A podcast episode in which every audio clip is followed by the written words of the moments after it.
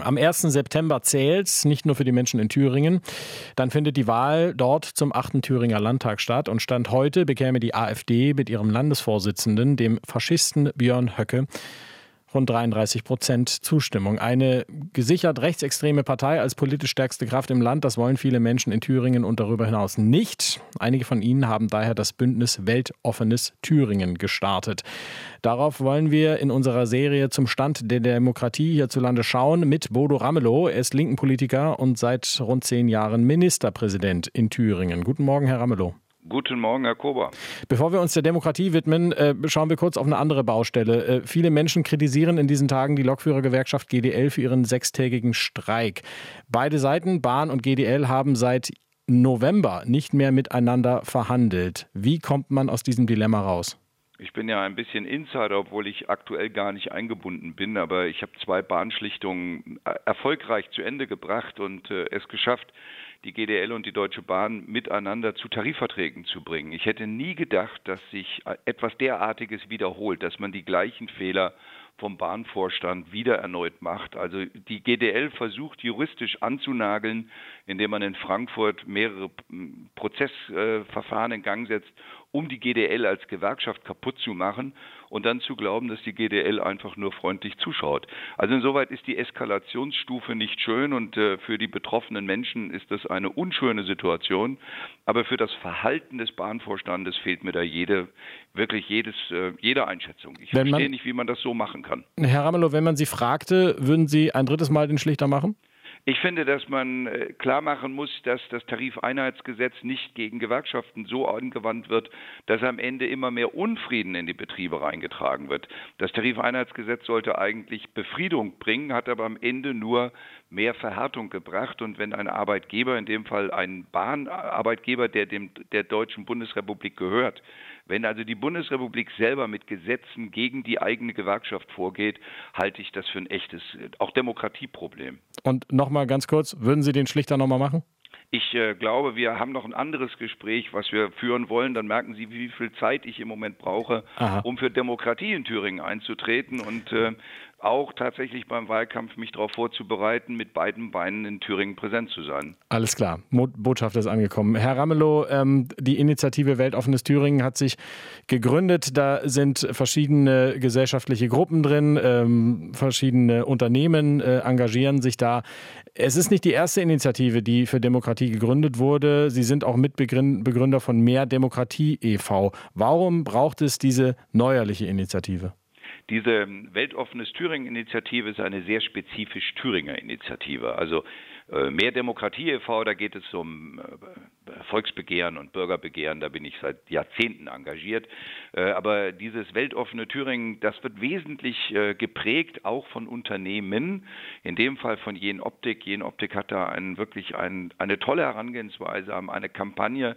Wir liefern in die ganze Welt und bei uns ist die ganze Welt auch beruflich tätig. Wir haben 30 Nationen, die bei uns arbeiten. Hm. Wir wollen nicht in einem Thüringen leben, in dem Ausländer als Feinde Feinde angesehen werden, in dem Deportationslisten als Fantasien entstehen, Remigration zum normalen Begriff wird. Herr Höcke schreibt ja in seinem Buch, ganz offen darüber, wie er die Remigration in Gang setzen will und meint damit letztlich Deportation von Menschen, die wir dringend brauchen, die bei uns die Arbeit machen. Und äh, wenn Sie äh, äh richtigerweise sagen, dass äh, in dieser Initiative eben viele Unternehmen drin ste äh, stecken oder dahinter stecken, deren Motivation ist, ähm, dass sie nicht die äh, nötigen Fachkräfte bekommen oder dass das, das ein schlechtes Image solche Leute dann abschreckt.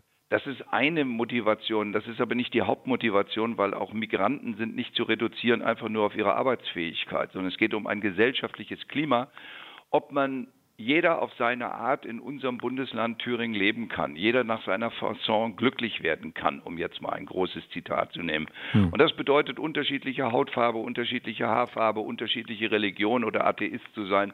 Das darf alles keine Rolle spielen, sondern entscheidend ist, wie wir zusammenleben. Und deswegen machen sich viele einfach Sorgen darum, wenn die AfD bei deutlich über 30 Prozent gemessen wird. Die Aussage der AfD war, wir wollen gar keine Mehrheit bei der Landtagswahl. Uns reicht es, ein Drittel der Parlamentssitze und dann werden wir den Rest der Kartellparteien, und damit meinen Sie alle demokratischen Parteien, die werden wir vor uns herjagen. Das ist die Formulierung, äh, die in der Form sinngemäß von Herrn Möller auf dem AfD-Parteitag schon vor einem Jahr angekündigt worden ist. Und das bedeutet, dass wir keine Verfassungsveränderung mehr ne vornehmen könnten.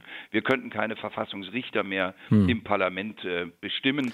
Und das Problem ist, die AfD würde dann ihr Erpressungspotenzial gegen alle anderen Parteien zu einer Blockade der Demokratie in die Hand nehmen und versuchen, alle anderen Parteien an die Wand zu spielen. Herr Ramelow, wie groß ist die Gefahr, dass rechtsextreme, rechtsextreme Kreise vor dem Hintergrund, was wir jetzt in den vergangenen Wochen äh, gehört haben, an Treffen, die stattgefunden haben, stattgefunden haben, äh, dass rechtsextreme Kreise mehr oder weniger unbemerkt unter den Augen von Demokraten gewachsen sind?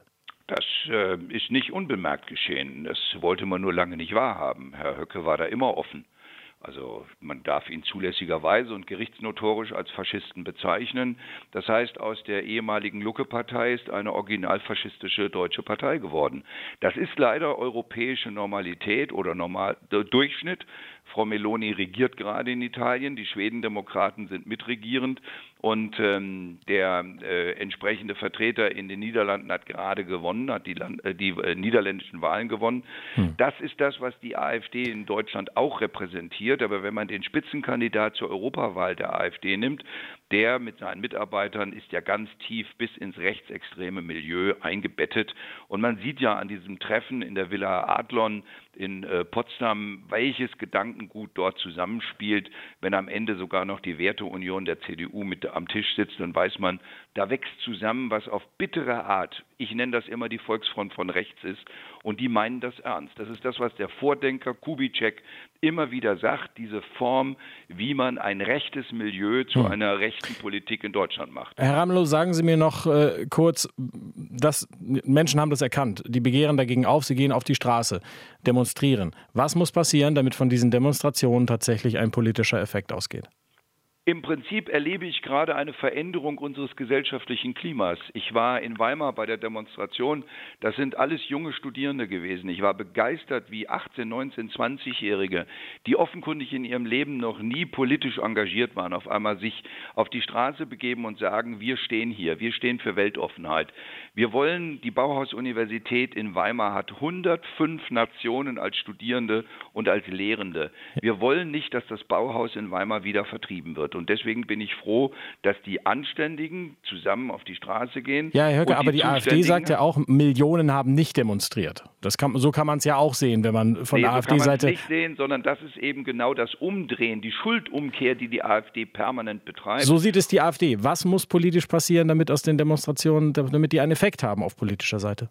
Sie haben Effekt, sie haben gesellschaftlichen Effekt. Das weltoffene Thüringen ist ein Effekt. Der, das massenhaft auf die Straße gehen ist ein Effekt. Und dass sich jetzt Menschen wieder trauen, deutlich zu sagen, ich habe Angst vor dem, was Herr Höcke und Herr Möller und Herr Brandner hm. so jeden Tag von sich geben, dann bin ich froh, wenn Menschen auf einmal sagen, ich habe Angst vor denen, die uns das, den Raum zum Atmen nehmen wollen. Und deswegen sage ich, die Zuständigen müssen handeln und die Anständigen müssen zusammenstehen. Das sagt der thüringische Ministerpräsident Bodo Ramelow von der Linken. Herr Ramelow, vielen Dank für Ihre Zeit heute Morgen. Gerne.